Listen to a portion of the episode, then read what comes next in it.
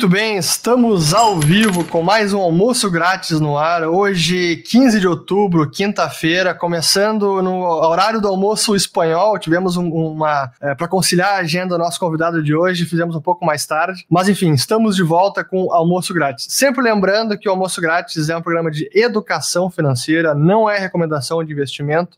Qualquer dúvida sobre produtos específicos, algum fundo, etc., clicar no link aqui na descrição do vídeo para falar com um dos assessores da Liberta. E também convidar vocês a se inscrever no canal da Liberta, ativar o sininho aqui e também compartilhar esse vídeo. E o nosso convidado de hoje, ilustre convidado, é o Tony Volpam, que hoje é economista-chefe do UBS no Brasil e teve passagem pelo Banco Central de 2015 e 2016 e com em instituições financeiras no mundo inteiro. Tudo bom, Tony? Tudo bem, boa tarde. é um prazer poder falar com o Tony aqui. Eu já acompanho o trabalho dele há bastante tempo, é, em tudo que é relacionado à política monetária, mundial, brasileira.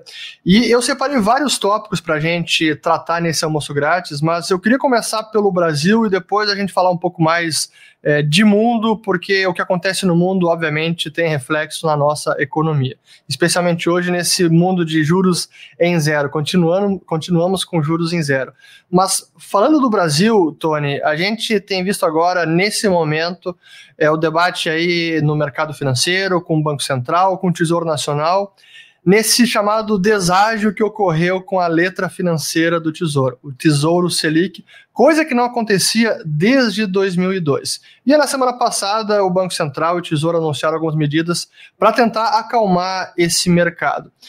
E aí a pergunta que eu faço para a gente iniciar essa conversa é: será que tudo isso que a gente está vendo na LFT não é um indício de que o, o chamado effective lower bound ou seja, a, a, o limite inferior dos juros no Brasil não pode ter sido ultrapassado? É, na verdade, eu acho que o Banco Central reconhece isso, né? Qualquer pessoa que tem né, pensando um pouquinho sobre esse assunto, que de fato esse limite é variável, ele varia, varia dado as condições, né? Então, se você, por exemplo, como tem ocorrido recentemente, todo o debate de como será financiado o Renda Brasil, se você entrar um período de aguda é, é, incerteza fiscal, de uma certa maneira, né, e, e é, infelizmente, a gente não tem um ativo sem risco dentro do sistema. Né? O que mais se aproxima isso são os compromissados e o próprio dólar. Então, você consegue ter, a gente, a gente tem feito vários estudos econométricos meio que demonstrando isso, você tem prêmio de risco na parte muito curta da curva. Né? Então, quando você entra nesses períodos é, é, de incerteza fiscal e o Banco Central, por razões corretas, a meu ver, né, dada a dinâmica da inflação, coloca os juros onde eles colocaram, né, é, você de fato tem a necessidade, o, o, mercado pede um prêmio, né, até em colocações muito curtas do Tesouro, então isso é, gera um empinamento da curva muito grande. O Tesouro tem uma grande necessidade de financiamento, dado é, é, o vencimento e rolagem da dívida existente, mas também pelo fato que tem muita, é, muito gasto a ser financiado, né, dado a posição fiscal que o governo, que o Tesouro tem que financiar, e tudo isso coloca muita, muita pressão é, sobre o mercado, e você acaba tendo, né, especialmente com o fato que o Banco Central estava colocando compromissadas um pouco mais longos, você acaba tendo uma certa concorrência, porque de uma certa maneira a compromissada é um papel melhor é, é, é, é, é, o que mais se aproxima a um ativo sem risco, né, pelo seu prazo, pelo fato que você tem uma garantia do Banco Central e ele não sofre mark-to-market. Né, então, diferentemente, diferentemente de uma LFT, tem uma LFT curta, né, diferentemente curta sofre é, é, é, sofre é, marcação a mercado. A compromissada não. Compromissada você vai te pagar aquele percentual de CDI e acabou. Né? Então, é, nesse sentido, já que você teve essa substituição, acabou prejudicando a LFT. Mas esses detalhes técnicos, eu acho que eles são, vamos dizer, é, é, de importância de segunda ordem. O que mais Sim. importante a perceber é que a gente tem um quadro fiscal pela incerteza que foram geradas pelos vários fatos ao longo da, dessas semanas, né, que está gerando um colapso parcial pela demanda por dinheiro dentro da economia. Né? E, e, e isso, na verdade, assim, que gera esse o primeiro, primeira sinalização disso é encurtamento de duration. Né? Então, os prazos começam a encurtar no sistema como um todo. Tem toda uma literatura acadêmica é, é, que demonstra é, que é um sinal prévio né, é, é, de crises financeiras é exatamente encurtamento de prazo. Então, por exemplo, só olha para o que aconteceu no mercado americano antes da crise de 2008. Na crise de 2008, na verdade, começa em 2007. Né? Então, você tem um ano esse build-up, esse estresse sendo aumentando dentro do sistema, todo o sistema encurtando, aí você tem um evento específico, né, que foi o evento da Lehman Brothers, que aí a crise, de fato, começa, né, você, aí o sistema se autodesintermedia, que é, que é uma, uma boa definição do que seria uma crise financeira. Então, o que a gente está vendo no Brasil, né, eu já falei isso em outra entrevista, a gente está jogando é, gasolina no chão, né, é, com toda essa, essa incerteza fiscal, o mercado está se autoprotegendo em função disso. O Banco Central e o Tesouro ficam lá naquela briga, mas não tem muito o que fazer, porque não, o problema não é realmente o que eles têm feito. Né? O Banco Central, para né, colocar a taxa Selic num nível que, começar, que atrairia, que, que, que, que segurasse o dinheiro dentro do sistema, ou que houvesse dinheiro vindo de fora para o sistema, teria que colocar a Selic num, num patamar muito alto, né? Isso não será, é será que seria um patamar tão alto? Essa é uma pergunta que eu faço até. Será que seria uma Selic, o, o que, que a gente fala? Seria 4, 5, 6? Eu imagino a Selic voltar para dois dígitos, mas seria muito mais alta? Não, mas é aquela história, né? A crise de 14 16 que eu, que eu vivi dentro do Banco Central, e eu acho que há semelhanças, muitas diferenças, mas algumas semelhanças entre aquele momento, a gente estava naquele, naquele momento a gente estava enfrentando dúvidas sobre o quadro inflacionário, a questão de dominância fiscal, etc., com a Selic a 14, né? E o que a gente via naquele momento, né, e a gente monitorava isso diariamente, é se estava saindo dinheiro do sistema, né, porque isso realmente é, configuraria a crise, né, que você tem um colapso de, de, de, de da demanda por dinheiro, aí o sistema, o sistema implode, né, você não consegue rolar dívida, tudo aquilo que a gente vê em outros países. Né. Então, isso nunca aconteceu em 14, 15, 14, 15, 16, apesar de toda a incerteza política daquele momento, em parte porque a Selic estava em 15%, então era muito fácil para o investidor brasileiro comprar dólar, né, que seria a proteção, e colocar seu dinheiro na Selic, no overnight, rendendo 14%, que é uma boa, bela remuneração. Hoje os tem dois, né, então isso fica muito mais complicado. Né? De novo, a gente tem retirado a atratividade né, de um, daquilo que seria, em tese, o ativo sem risco. Né? E quando você faz isso, o único ativo sem risco acaba sendo o dólar, né, que, que é, é, risco de crédito, obviamente tem risco de volatilidade de mercado né, malucão. Mas assim, isso começa a desintermediar o sistema. Então eu acho que é um sinal antecedente que eu, que eu espero que é, é, pessoas em Brasília, né, nossa classe política tenha ciência que isso esteja ocorrendo. Acho que é natural o mercado procurar essa, essa proteção. Enfim, né, todos nós que trabalhamos no mercado sabemos que a gente tem até um dever fiduciário e legal né, de procurar preservar capital. Né? Então, é, é, é então o sistema está, de novo, né, essas coisas acontecem lentamente até a crise estar lá. Porque se a gente fica gasolina, gasolina no chão, o que acaba acontecendo é que o evento, o gatilho para você entrar na crise, é, ele acaba sendo menor. Né? Você não tem nenhuma gasolina, é aquela coisa, você quer começar um fogo, você bota assim, botão de gasolina na madeira, é fácil pegar fogo. Se não bota nada, a madeira está molhada, não pega, a mesma coisa. Então, assim, a gente está né, nessas incertezas agora chutando tudo para depois da eleição, ninguém sabe como isso vai ser financiado, se o teto será mantido ou não. Então o mercado fica se autoprotegendo. E, e de novo, não, acho que é, é, o Banco Central, obviamente, né, naquela coisa, né, como se diz em inglês, né, it's between a rock and a hard place, porque, na verdade, ele não tem mandato para botar a Selic num patamar para você, para esse processo, mas fará isso se de fato você tiver uma crise. Então, fica aquela coisa, ele não consegue agir para estancar de uma maneira preventiva essa crise aumentando a taxa de juros, né? É, é, é, mas certamente eu fará se de fato a crise começar, mas quando a crise começar, talvez é tarde demais, né? É, é, e é, aí o aumento dos juros será muito maior, obviamente. Exato, até esse, esse é o ponto que eu, eu pude a, avaliar pelas medidas que foram anunciadas, é que o Banco Central, junto com o Tesouro, vai reduzir as compromissadas de 45 dias para tentar direcionar a liquidez para títulos públicos, o Tesouro vai oferecer títulos de menor duração, Isso compra tempo, pelo menos até abril do ano que vem, quando vence uma boa parte da dívida, né? Até os últimos leilões do governo, uma boa parte foi em LTN, que vence em seis meses, que é abril de 2021. Então, acho que o, o, o, Banco Central e o Tesouro conseguem comprar tempo e acalmar as LFTs, esse deságio que está vendo, até deu uma acalmada realmente nos últimos dias. Mas se nada for feito até lá, assim, o tempo se esgota, né? Então, é, é um. A gente pode entrar num momento de calmaria, mas, é como você falou, a gasolina continua no chão, o material inflamável está lá. Se não recolher esse material inflamável, uma pequena fagulha pode voltar a esse mercado, né? E é como é que vocês veem essa. É, de em Brasília, essa perspectiva de controle fiscal, de não furar o teto, de ter uma medida mais concreta de, olha, é, sim, desarranjamos o fiscal por causa da pandemia, agora a conta tem que ser paga e a gente vai resolver dessa maneira. Como é que está essa perspectiva de solução, ou pelo menos expectativa de solução do fiscal, né? Acho que foi interessante é, o, o, episódio da tentativa de resolver isso com é, né, com os precatórios. Precatórios, desculpa, escapou.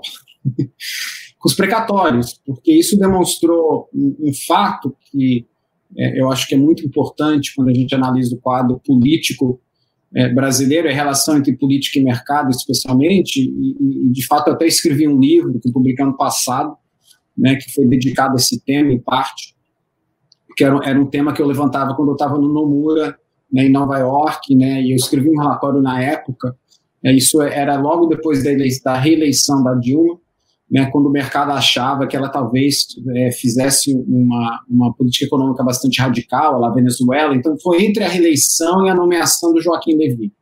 Né. Eu escrevi um relatório e disse: olha, o bem da verdade é que, pela estrutura de dívida que temos, pelo fato que a dívida está na mão de brasileiros que têm voz política bastante forte, né? Você não tem como na Argentina que a dívida está na mão de estrangeiros, então é muito, muito mais fácil você dar default em dívida quando está na mão de estrangeiro, o estrangeiro não tem influência sobre o, sobre o processo político. Ele tem muito pouco poder de voz, né?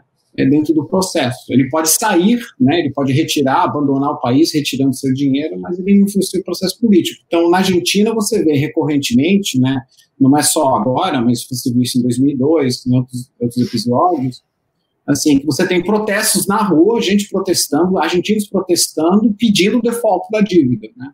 Isso nunca vai acontecer no Brasil, porque essa dívida está no seu CDB, está no seu fundo, está na sua previdência. Então, isso você não vai ver no Brasil. Isso muda muito a dinâmica. Então, muitas vezes, quando ideias desse tipo, como a de usar precatório, surgem, né, você tem uma reação muito forte do mercado que, na verdade, né, está é, é, é tá expressando, porque o mercado é intermediário, né?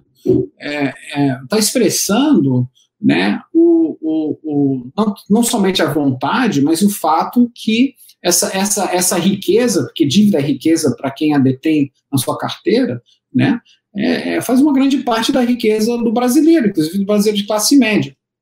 Né? E você vê que rapidamente é, a ideia é abandonada. Né? Eu chamei disso que é o título do livro, né, de pragmatismo sob coação. Então, Até podemos botar na tela aqui, o, tem a capa do livro para o pessoal que quiser ver de casa. Aqui é o pragmatismo sob coação.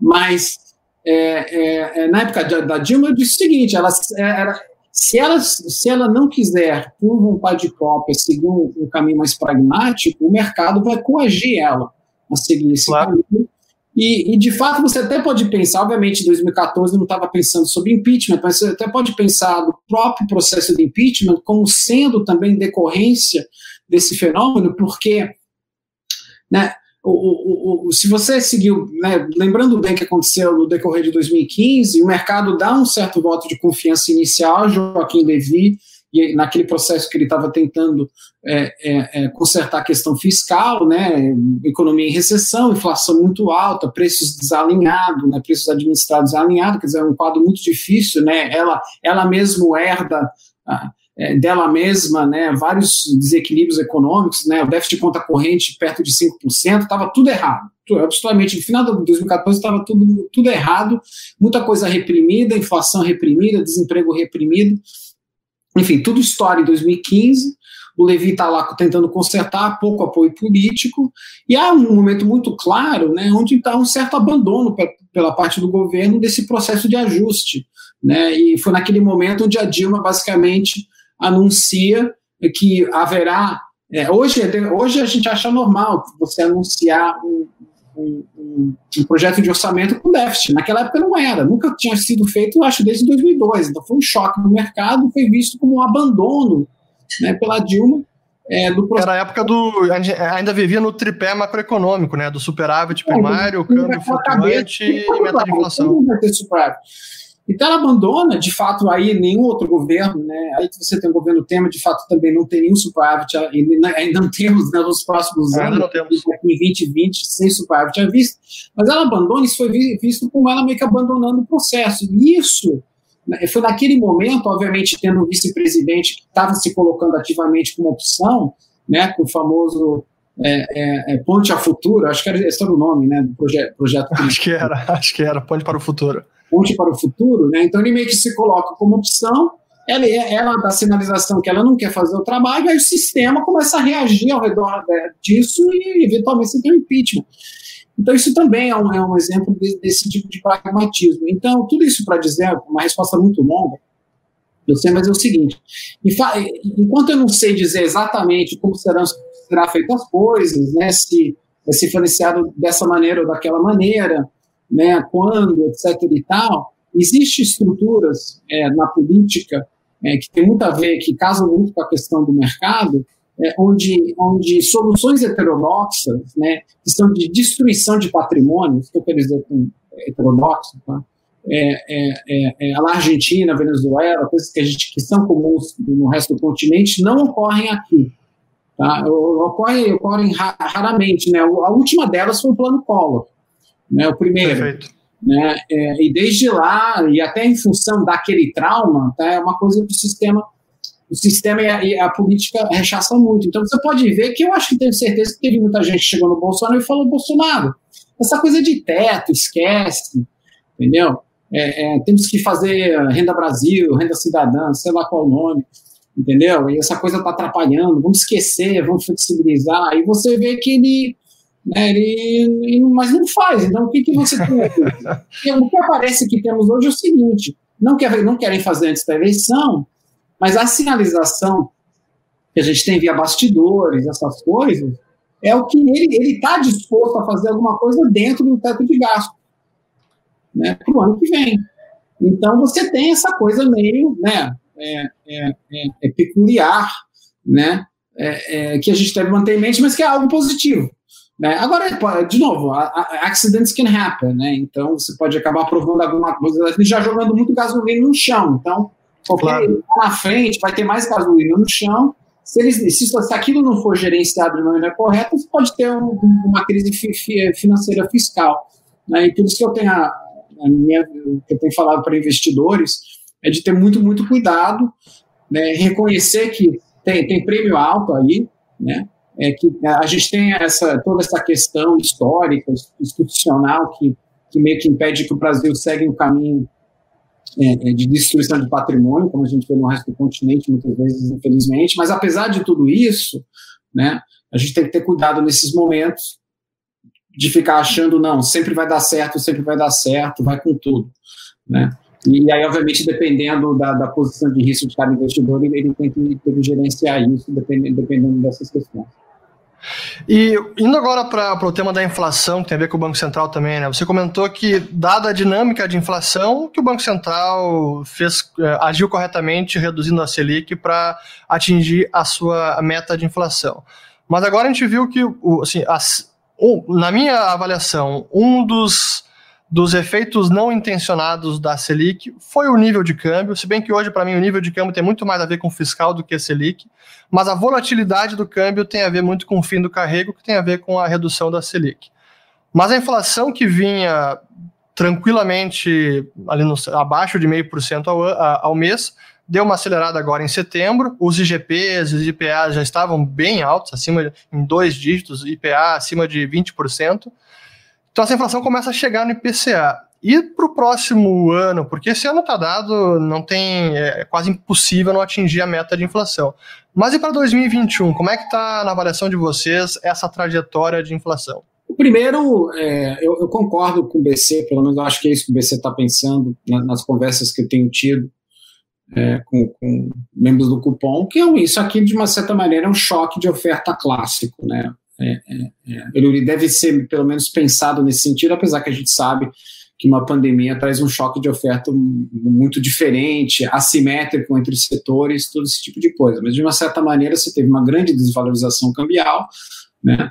Você teve, ao mesmo tempo, um incremento muito forte de renda em função do Corona Voucher. Você também está tendo né, uma economia chinesa que tem se recuperado bastante bem, portanto, em termos de troca, está tá, tá alto. Você não teve colapso em termos de troca, alguma coisa que normalmente acompanha outras crises financeiras. Pense em 2015, por exemplo, teve um colapso em termos de troca naquele momento. Então, hoje o investidor brasileiro ele tem dois grandes incentivos para exportar. Ele está com dólar alto, né, porque o dólar, em termos é, nominais, se você corrigir ele pela inflação, né, a única maneira que você pensa o câmbio em médio prazo, longo prazo, ele está num patamar quase próximo de 2002 né? E com termos de troca alto. Então ele tem dois incentivos, né? Aquele quantum de exportação gera uma renda em dólar alto, porque o termo de troca está alto, aí ele recebe muitos reais porque o câmbio está alto. Então é exportar tudo possível. Né? Isso acaba gerando algumas pressões em termos de cadeia de oferta para a demanda interna, que também está aquecida em função do coronavírus, né? É, é, e aí você tem esse perfect storm, né? Mas eu, a tendência eu acho que todas essas coisas se normalizarem ao longo do tempo. Né? Primeiro, a gente sabe que choque de câmbio, para relação câmbio e preço, você tem que ter um processo é, contínuo de desvalorização, e o câmbio mal bem tem meio que se estabilizado num determinado patamar recentemente. Né? Não tem valorizado muito, mas a gente não está indo para 6, 7, por aí vai. Né? É, é, e as condições de oferta também internamente vão, vão, vão se equilibrar, até em função do fato que o Corona Voucher vai cair, né? Então já caiu para 300, e eu acho que o, o, o son of Corona Voucher, né, o filho dele, que virá, que virá, não tem nome, né? Os caras nem, nem o nome é, é, vai ser ainda menor, né? Pela restrição fiscal. Então, também esse nível de essa bolha de renda né, que vai ter um efeito ao longo do tempo que ele, ele gerou uma poupança forçada e precacional, então ele também vai, é que é uma coisa boa, sinal, né, é, é, mas ele tende a decair ao tempo, então as coisas devem, e aí o que deve prevalecer é o fato que a gente vai ter um mercado de trabalho ainda muito machucado, né, né, é, que é, uma, é a maneira comum de dizer né, que o gato do produto ainda vai ser grande, né, negativamente Sim. grande. Então, essas coisas devem prevalecer, e desde que você mantenha expectativas de inflação mais ou menos ancoradas ou ancoradas, então o processo deve convergir de uma maneira natural e Banco Central, é, é, é, não que o Banco Central deixe a taxa de juros em dois forever, né, mas assim, ele começa a pensar um processo de normalização no ano que vem, talvez no meio do ano, final do ano, né, é, é, se tudo der certo, né, você ter esse processo de recuperação econômica, né. Agora, o, X da, dessa questão é, é, é, o ponto de você manter expectativas ancoradas. E isso tem a ver com fiscal, porque todas as vezes que a gente teve processo de desancoragem, como tivemos em 15, 15 e 16, foi em função do risco fiscal. Então, é, para essa questão inflacionária ter um, um final relativamente feliz, né, é, é, é, é de novo, a questão fiscal tem que ter tem que ser também ancorada de alguma maneira, né? Isso está explicitamente como condição do forward guidance do BC, né? E como deveria ter, não tem jeito. Né? Até se eles não colocassem, todo mundo ia saber que, estaria lá de qualquer maneira. Então acho que eles corretamente já explicitaram né, que depende do regime fiscal, né? O termo que eles usam lá. É, é, é, então isso vai depender também uma coisa, entendeu? Tudo, tudo fica circulando ao redor dessa questão fiscal. Até perguntar, aproveitar que você mencionou o forward guidance, né? É, às vezes eu me pergunto, será que a gente tem capacidade de termos forward guidance? Porque, assim, aqui a, a, a dinâmica, a expectativa, as circunstâncias, às vezes mudam de forma tão rápida né, e drástica, especialmente aí no fiscal, que eu me pergunto se o forward guidance aqui no Brasil é possível, porque o fiscal está aí. É, um, você pode dizer, for guidance é coisa, é coisa de país rico e é, organizado. Exato. Não temos nenhum no outro. É, é, mas eu acho, se eles conseguirem, se a gente tiver, um, vamos dizer, uma solução à questão fiscal, cria ancoragem e visão de médio prazo, então, de novo, não é que não é que a gente vai ter superávit primário no curto prazo, mas como foi feito a passagem de 16 para 17, eu acho interessante entender, porque é isso que o governo deveria estar perseguindo, porque aquela foi, teve sucesso, né? É, é, é, o déficit fiscal primário aumenta em 16 em relação a 15. Tá? Então, o governo Temer, de fato, gasta mais. Tá? É, é, é, é, só que passa né, o, a PEC 95 a PEC do teto, que dá uma ancoragem. Né, apesar que aquela PEC é uma promessa, né, regras fiscais são promessas. Né, então a gente tem uma regra, a gente promete passar, passar as reformas para sustentar a regra. A grande questão de hoje, né, que é uma, uma, é uma questão, vamos dizer, subsidiária ao debate sobre a renda Brasil, né, Son of Corona Voucher, mas é também importante, será importante, depois disso ser resolvido nos próximos meses, é o fato que o Brasil não passou as reformas necessárias para sustentar a regra do teto nos próximos 10 anos. Entendeu? É, é, por duas razões. Primeiro, todas essas volatilidades, e obviamente ninguém estava né, antevendo uma pandemia, mas também a quali, o tipo de reforma que está sendo proposta e eventualmente aprovada, como foi a reforma de, de previdência, são reformas que geram poupança só lá na frente. Né? Então, Exatamente. é fácil você aprovar. Em inglês você fala é backloaded, né? Vocês têm um termo em português. Mas assim, então para passar a reforma você falou, ó, hoje ninguém paga o preço, né? Porque se você tirar dinheiro de funcionário, funcionalismo, né? É, é, é é, gente que recebe previdência, etc e tal, e esse, aquele, aquele levante político nada passa no Congresso. Então você fala o seguinte, então beleza, você está protegido, o cara daqui em 5, 10 anos vai, vai receber menos. Então isso é, isso é importante, porque você consegue desenhar uma trajetória de endividamento menor lá na frente. Lá na frente é importante, né? A questão fiscal é sempre uma questão mais de médio e longo prazo do que curto prazo. Só que isso não te ajuda a o teto. Obviamente o que a gente está tentando fazer é puxadinho. Ah, então, por exemplo, essa PEC emergencial é, é, são os gatilhos do próprio teto que serão acionados para dar uma segurada no crescimento do gasto obrigatório, talvez comprar tempo para essas outras reformas começarem a entrar e gerar poupança de tal maneira que a gente consegue sustentar o Eu acho que não vai acontecer.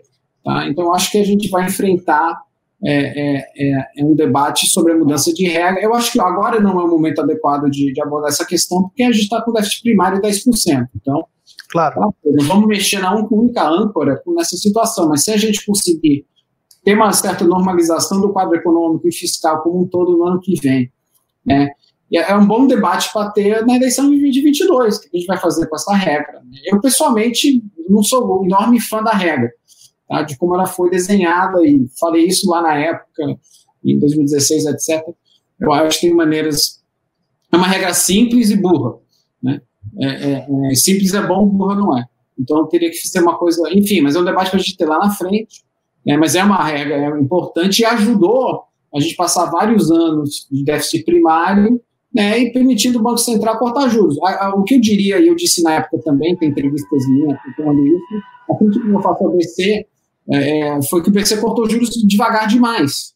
Né? E por ter ido devagar demais, ele teve que acabar exagerando no fim. Se ele tivesse cortado os juros mais fortemente, pensando que a gente não está conseguindo bater na meta da inflação faz tempo. Né? Não é uma novidade. É, teve que escrever carta. Né? É, é, é não teria que chegado no 2. Né? O 2, de uma certa maneira, não vai ter questão da pandemia, então vamos dizer, sem claro. pandemia seria 2, seria 3 ou 4, não sei. Mas, claramente, por ter ido muito, muito devagar e por ter gerado erros contínuos de projeção de inflação, é só você pegar as projeções de inflação do Banco Central nos RIs e, e comparar com o que ocorreu, você vê que eles estavam errando para cima o tempo inteiro. Então, em vez de alguém no Banco Central na época ter dito, pô, engraçado, né? A gente só erra em uma direção. Tem alguma coisa nova acontecendo na economia, você sempre erra para uma direção, alguma coisa está acontecendo. Você não está conseguindo captar na sua modelagem alguma coisa, uma novidade. Então, isso deveria acender a luzinha, né? E, e lembrando que política monetária é julgamento, né? Ficar seguindo planilha. de dizer, olha, está errado isso aqui, então é para derrubar os juros mais rapidamente do que o modelo está sugerindo. Né? O modelo está errado. Muitas vezes a gente não consegue consertar o modelo, que precisa de, de, de, de uma amostra maior. Né? Tem várias questões técnicas sobre isso, claro. Essas coisas são feitas, mas enfim, né? já que é julgamento, né, não é máquina, não é computador, não é algoritmo, alguém no cupom devia ter dito lá atrás, né, em 17, isso já estava meio claro, 18, Aí 18 teve aquela bagunça da eleição, mas antes disso, porra, daí é para baixar isso mais rapidamente. Por que, que a gente está indo lá naquele contador?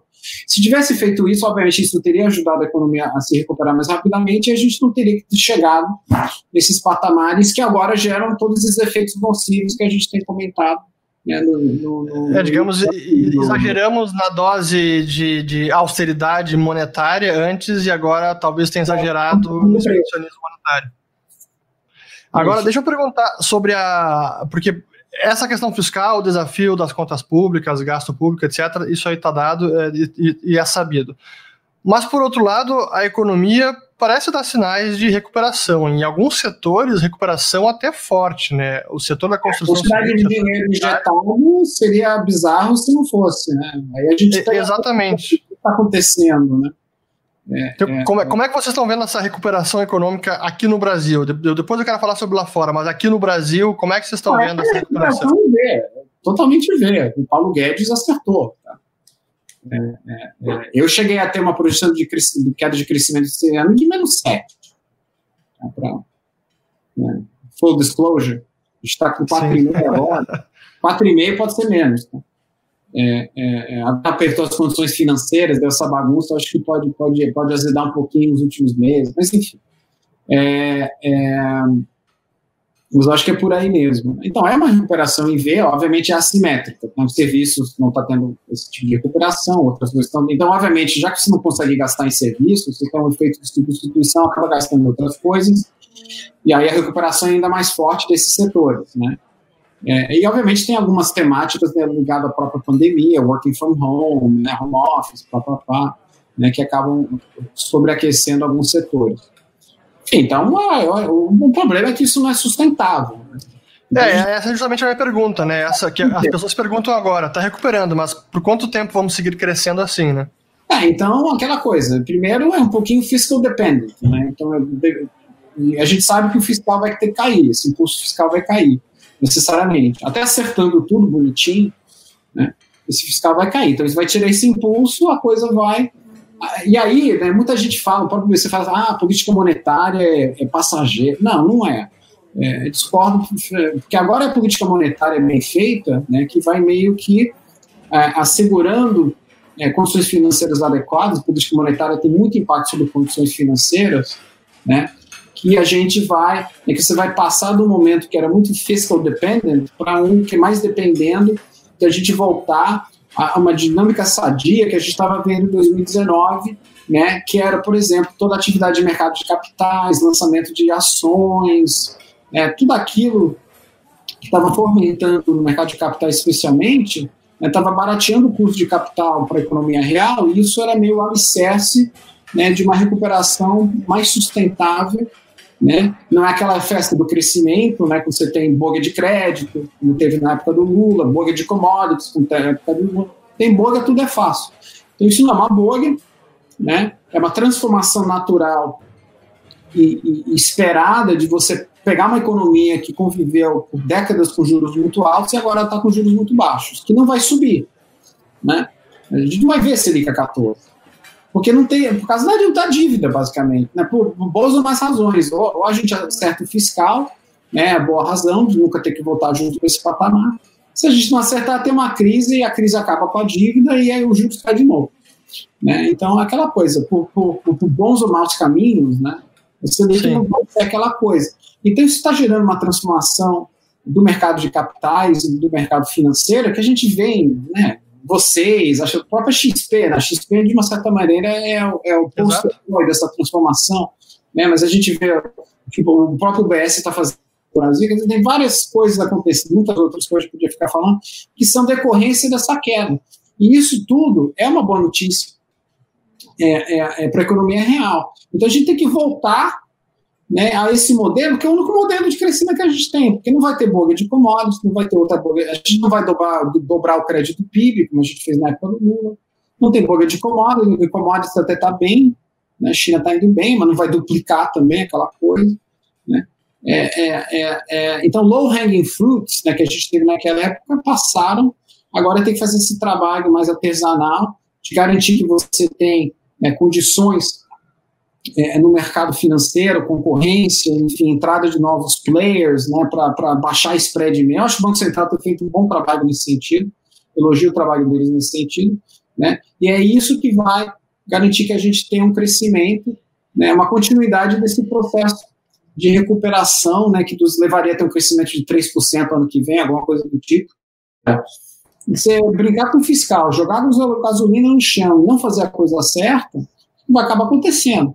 Ou a gente vai viver é, num estado de incerteza perpétua, onde as funções financeiras ficam relativamente apertadas, talvez você não tenha uma explosão, né? É, é uma crise, né, no sentido pleno da, da palavra de crise. Né? Mas agora, ficar com as condições, com esse nível de prêmio é muito ruim. Né? Porque claro. você tem curva hoje, a pessoa não está captando a 2, está captando uma curva. Se a curva está 5, 6, 8, é isso que as pessoas estão pagando. Então, isso não é, né, é, é, a política monetária está sendo impedida pela questão fiscal de se transmitir plenamente para as condições financeiras. Isso acaba é, é, é danificando o processo de recuperação. Então, de novo, né, tudo volta ao fiscal. Então, para a gente ter uma recuperação, ela tem uma sustentação, né, e ela vai ser uma, uma, uma, recuperação frágil ainda em função do mercado de trabalho. Mas para ela ter uma sustentação e, e, e viabilidade ao longo do tempo, a gente tem que dar condições é, é ao Banco Central transmitir essa forward guidance, etc., para o resto do sistema e não ter esse bloqueio que está tendo nesse momento do, do fiscal. Sem isso, a gente pode, não, não somente a gente vive aqui esse risco perpétuo é, é, de alguma crise, né, em algum momento, que obviamente é, o, que, o, que o empresário vai fazer, porque decisão de investimento é muito discreto. Né, você faz na economia real. Você, a gente não, a gente compra uma ação, vende. Né? Pode vender com perda, mas tem uma certa liquidez. Agora, você vai construir uma fábrica, aumentar sua capacidade produtiva, normalmente você faz essa decisão e não tem muito como tomar ela de volta. Então, em função desse lumpiness do investimento, né, você tem, realmente tem que ter um ambiente de, certeza muito maior para você tomar esse risco, porque aquela decisão tem uma liquidez de saída. É, a questão de, de, previsibilidade e de estabilidade econômica, né? São decisões é, de longo então prazo. O cara fica olhando esse quadro e fala, vou esperar. E se o cara está esperando para fazer o investimento, ele também não está contratando aquela pessoa que faria claro. parte do investimento, né? O seu fornecedor, etc. E por ter a economia fica nesse stasis, né? Meio nessa esperando, esperando, até chegar a Godot e resolver a questão. Então, de novo, entendo a lógica política é, é, pelo qual vamos fazer só depois da eleição, etc. Né, todo esse tipo de coisa. Mas eu acho importante, e, e, de novo, o calendário fica muito apertado, tem muita coisa, tem eleição na Câmara Senado, ah, né? Então, isso que aumenta o risco de um acidente, de você ter uma decisão Sim. mal tomada, ou você tem que diluir muitas coisas para passar no Congresso, porque está tá com pressão de tempo, né? Que agora todo mundo vai querer renda Brasil no início do ano tu tem que passar coisa rápido, para passar rápido acaba saindo coisa ruim. Então tem muito risco no cenário eu teria muito cuidado. Então, agora tem uma, uma fala bem prática aqui, lembrando pessoal que o que a gente comenta aqui no Almoço Grátis é educação financeira, não é recomendação de investimento. Qualquer dúvida, clicar no link aqui abaixo para falar com os assessores da Liberta. Mas uma pergunta recorrente hoje é: ó, nesse cenário, é, para aquele dinheiro que é o caixa, que é para liquidez ou até reserva de emergência, antes era fácil, assim, é de, bom, bota LFT, um fundo daí pronto. E nesse momento agora, né, o que, quais são as opções, para onde que o investidor pode ir para deixar o seu dinheiro em reais e o dinheiro de curto prazo? Né? Ah, não tem, não tem opção nova, né? Se você quer algo com liquidez, vai ter que ser uma coisa que rende perto da Selic, né? Tem poupança, esse tipo de coisa. Até, até a poupança virou, até, voltou a ter atratividade nesse cenário, né? Que loucura. É, né? Todo mundo, todo mundo tira um sarro do FGTS, né? Exatamente. É, é, não, é, de novo, parte, parte do nosso problema, isso vai ser resolvido com quem? e porque a parte dessa transformação do mercado financeiro pelo qual a gente vai passar é falta de produto, né? A gente tinha, tinha um mercado financeiro muito construído em cima de juros altos, então você tinha poucos produtos. Quando você tem Selic de 10, 14, 8, pô, a renda fixa morreu, né? Você toma um pouquinho de risco de bolsa, faz alguma coisinha na curva.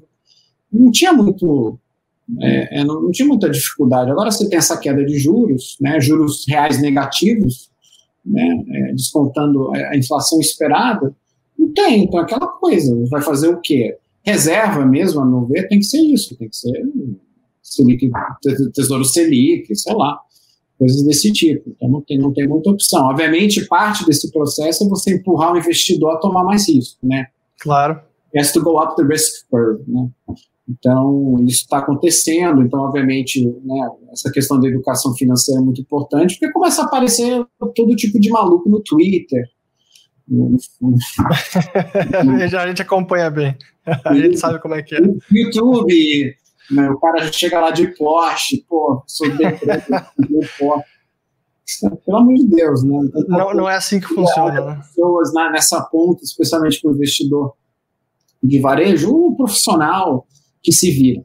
Né? Mas o cara de varejo, o investidor de varejo está começando a entrar nesse mundo, acho que tem que ser muito bem assessorado e, e, e, e educado. Então, acho isso, isso, bastante importante que haja esse tipo de, né, esse tipo de processo. Muito bem, então deixa eu mudar agora para sair do Brasil e ir para o cenário global, é, porque até aproveitando a deixa aí de, de, de Tesouro Selic, o LFT, que rende 2% ao ano, quando você vai lá para fora, Europa e mesmo Estados Unidos, mas principalmente Europa e Japão, você vai olhar, pô, onde é que, quais são as aplicações uh, disponíveis para eu aplicar meu dinheiro. Você olha qual que está perdendo menos, porque lá realmente já tem juro negativo. É, mas esse cenário que a gente está vendo no mundo, que agora já tem 12 anos praticamente, ou 11 anos, Estados Unidos ensaiou subir juros em 2018, 17, 18, e retrocedeu 2019. É, e eu vi no seu Twitter que você, quando teve no Banco Central, você conheceu assim, duas uh, discrepâncias grandes em termos de política monetária. Do Paul Volcker, que era quase 20% de juros, ao Jim Powell, que a gente está agora com 0% de juros. E o Fed já fez o seu anúncio, a revisão de política monetária, dando uma orientação, seu forward guidance, de pelo menos até 2023 com juros em zero.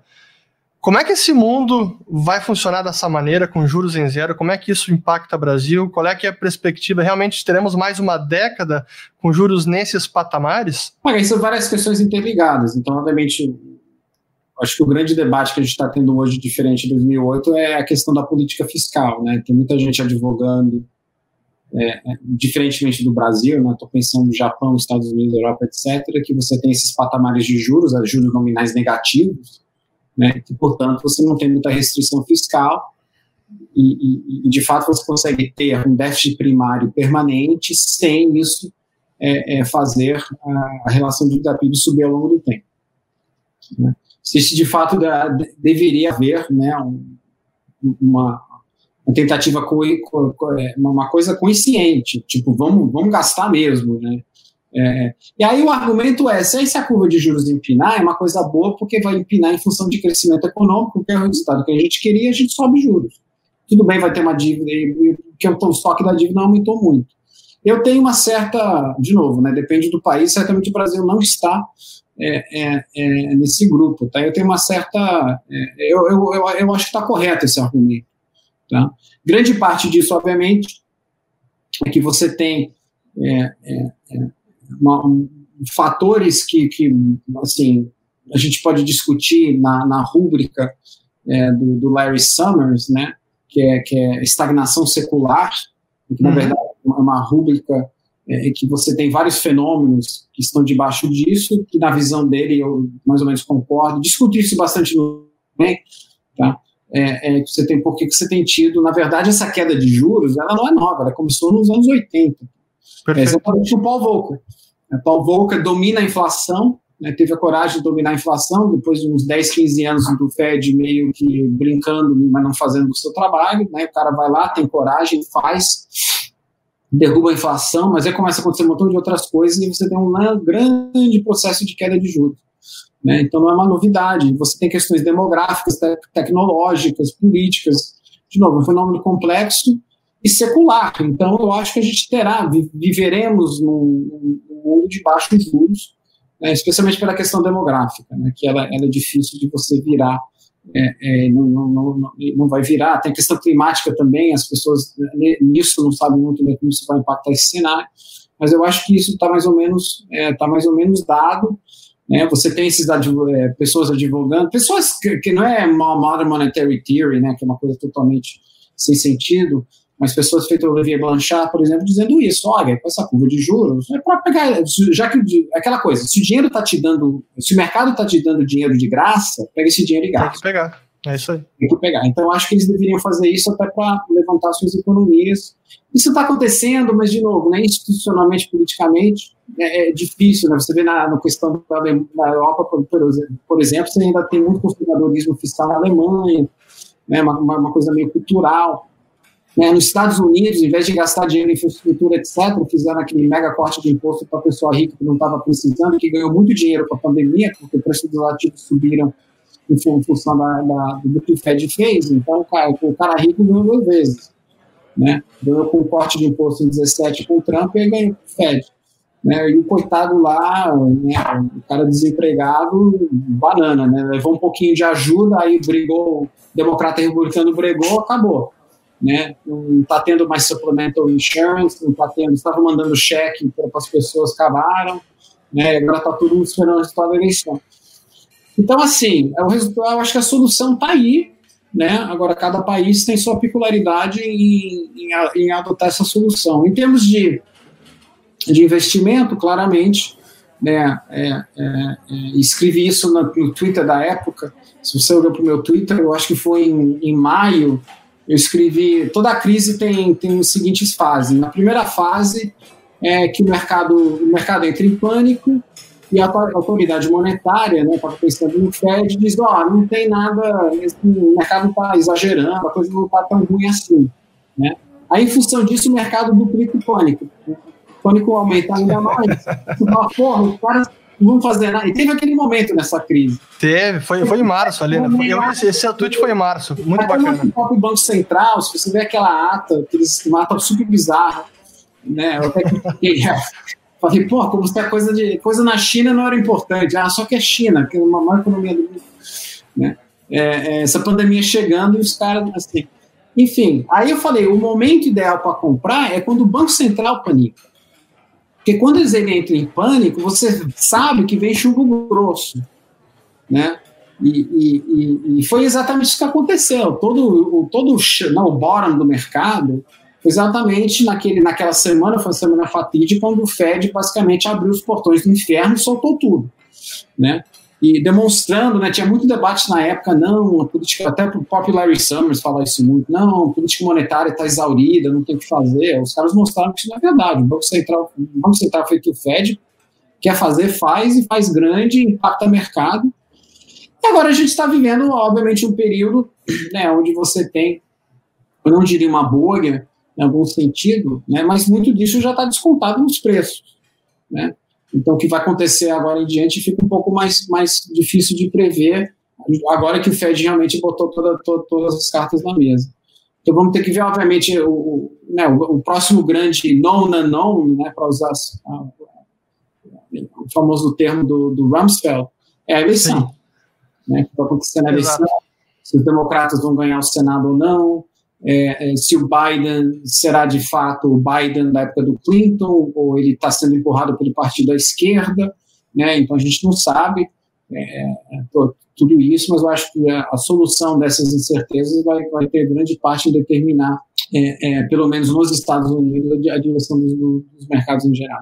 É, só pedir aqui para o Jonas colocar na tela que eu compartilhei o seu, esse tweet seu que foi no dia 19 de março, lá, quando estava começando aquela semana é, fatídica mesmo ali. Aí a tipologia da crise. É, mas deixa eu perguntar só para a gente encerrar, já está com quase 50 minutos. Então, foi março é, mesmo que eu escrevi? Foi março, março, 19 de março, isso mesmo. Pô, pode ver, hein, total. É, foi, foi, foi, bom, foi bom timing ali. Entraram em pânico naquele momento, eu tava esperando pânico. Acho que o pânico vem em abril, né? Quando foi logo depois ali, foi, logo, foi, bem, foi bem depois daqui, daqui que veio o pânico. Mas é, e nessa conversa de dólar, de euro, porque hoje a gente tem uma. Existe uma expectativa do mercado que essa impressão de moeda, essa, todas essas intervenções do, do Fed, que esse ano imprimiu cerca de 3 trilhões com essas compras de ativos no mercado, mas o euro também fez algo similar, foi 2 trilhões de euro, o Banco do Japão também está fazendo, o Banco da Inglaterra, até o franco suíço com o Banco Nacional da Suíça. É, para onde isso nos leva? Assim, que tipo de, de mundo com relação à moeda? Será que o padrão dólar está indo para o seu o fim de ciclo e a gente vai ter uma outra moeda? É o, é o euro que pode ser uma alternativa? Seguiremos amarrados com o dólar por muito mais tempo? Como é que você vê essa questão? O grande, o grande tema, é, na verdade, dos últimos, últimos meses tem sido a alta consistente do renminbi chinês, né? Então, é, você está tendo uma abertura. O, o gênero de reforma na China está complicado, e obviamente tudo isso que tem ocorrido Sim. a reforma. Mas uma coisa que o que partido tem perseguido é, é, é, com uma certa consistência, apesar que quando tem muita pressão sobre câmbio, ele é um pouquinho de fecha e abre, tá? é a questão da reforma financeira e abertura dos seus mercados. Então, a China sabe, tem como projeto político tornar o yuan um concorrente ao dólar porque sabe que uma grande potência tem que ter uma moeda forte global. Né? Eles têm essa ciência histórica. Agora, para você ter isso, você tem que ter um mercado é, local forte e aberto, para as pessoas poderem comprar o renminbi, comprar ativos na China, entrar, sair, ganhar dinheiro, perder dinheiro, todo esse tipo de coisa. Então, está tendo muita reforma dentro do mercado chinês e muita abertura. Então, acho que isso, isso agora está levando a um processo de alta do, do renminbi, né? Uh, é, é, eu acho que isso vai ser um processo secular. Isso, para mim, é a grande novidade do momento, a capacidade da China ainda perseguir é, é, essa pauta de reforma. Eu diria que né, tudo, a gente olha para o nosso setor de multimercado, por exemplo, né, que temos no Brasil, todo mundo está começando a globalizar um pouquinho, né, olhar lá fora porque tem muito, tem muito pouco alfa no Brasil, né? Porque a gente tem, os nossos mercados são muito mal desenvolvidos, né? Tem muita alocação na bolsa, etc. Então, se quer gerar alfa mesmo, tem que sair do Brasil, né? em parte, pelo menos. Então, é, então todo mundo contrata um cara para operar S&P 500, ações nos Estados Unidos, alguma coisa do tipo, ações globais, etc. Beleza. Eu acho assim, daqui cinco anos, você vai ver um montão de multimercado brasileiro contratando o cara para operar a China que a China será um mercado concorrente do, do, do, dos Estados Unidos. Isso certamente vai ter um impacto é, positivo na moeda chinesa e negativo na moeda americana, porque uma, uma, a, a, força do dólar né, nos últimos 30, 40 anos, outro assunto do meu livro, tá? só para não fazer mais propaganda do livro, mas tem um capítulo. É boa. Mas é o fato que é, na verdade, a única moeda global, a única moeda de reservas, né, que foi muito em função do que aconteceu depois da Segunda Guerra. Então, assim, é, é, teve momentos ruins para o dólar, né, globalmente, como no início dos anos 70, com a inflação alta, né, até chegar ao Paul Volcker, né, mas o dólar sempre se manteve como padrão monetário global.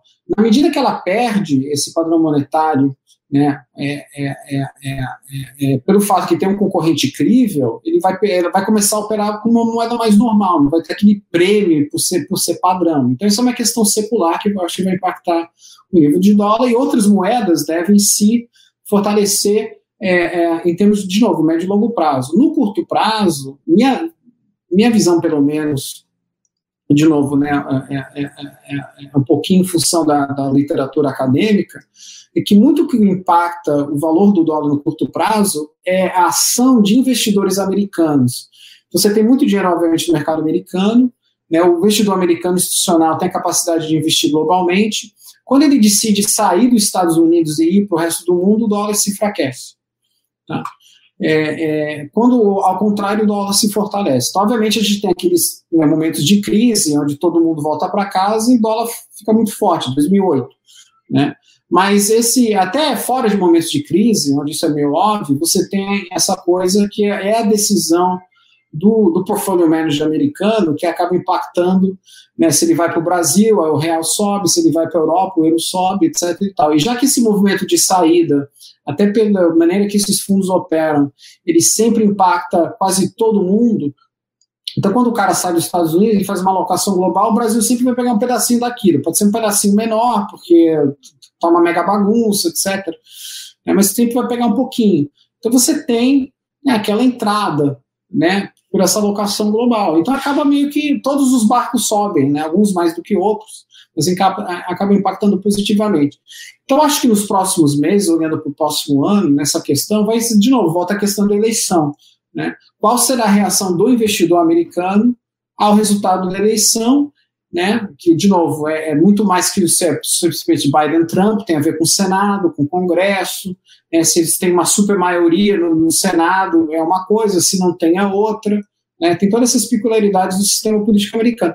Mas se isso levar o, o investidor americano a dizer, hum, eu acho que agora, e tem gente fazendo isso, já dizendo, por exemplo, que o mercado americano está muito caro, tem todos esses riscos, tem muito mais value fora dos Estados Unidos, você vê isso um pouquinho já ocorrendo, e de fato, o, meu, o dólar tem tido alguns maus momentos nas últimas semanas e meses, tá? Aí você tem um processo é, um pouquinho mais é, sustentável de queda. Muito bem, excelente. Está aqui com quase uma hora de conversa. Queria agradecer a todo mundo que está assistindo aqui. Queria também lembrar que o que a gente conversa é educação financeira, não é recomendação de investimento. Qualquer dúvida, clicar aqui abaixo no link na descrição para falar com os assessores da Liberta. E só agradecer também uh, ao tempo do Tony, muito bacana ver a sua visão, com toda a experiência que você tem no mercado internacional brasileiro, pelo Banco Central, agora no, como economista-chefe do BS. Realmente para a gente é uma verdadeira honra poder falar com você. Então deixa até os últimos aqui segundos, minutos, se alguma coisa a gente não tenha falado que vale a pena mencionar, por favor, fique à vontade. Acho que já cobriu quase tudo. Vamos esperar é, é, que haja boas notícias de Brasília em breve. muito bem. Pessoal, muito obrigado. Voltamos na segunda-feira. Até o próximo almoço grátis. Mais uma vez, um grande abraço.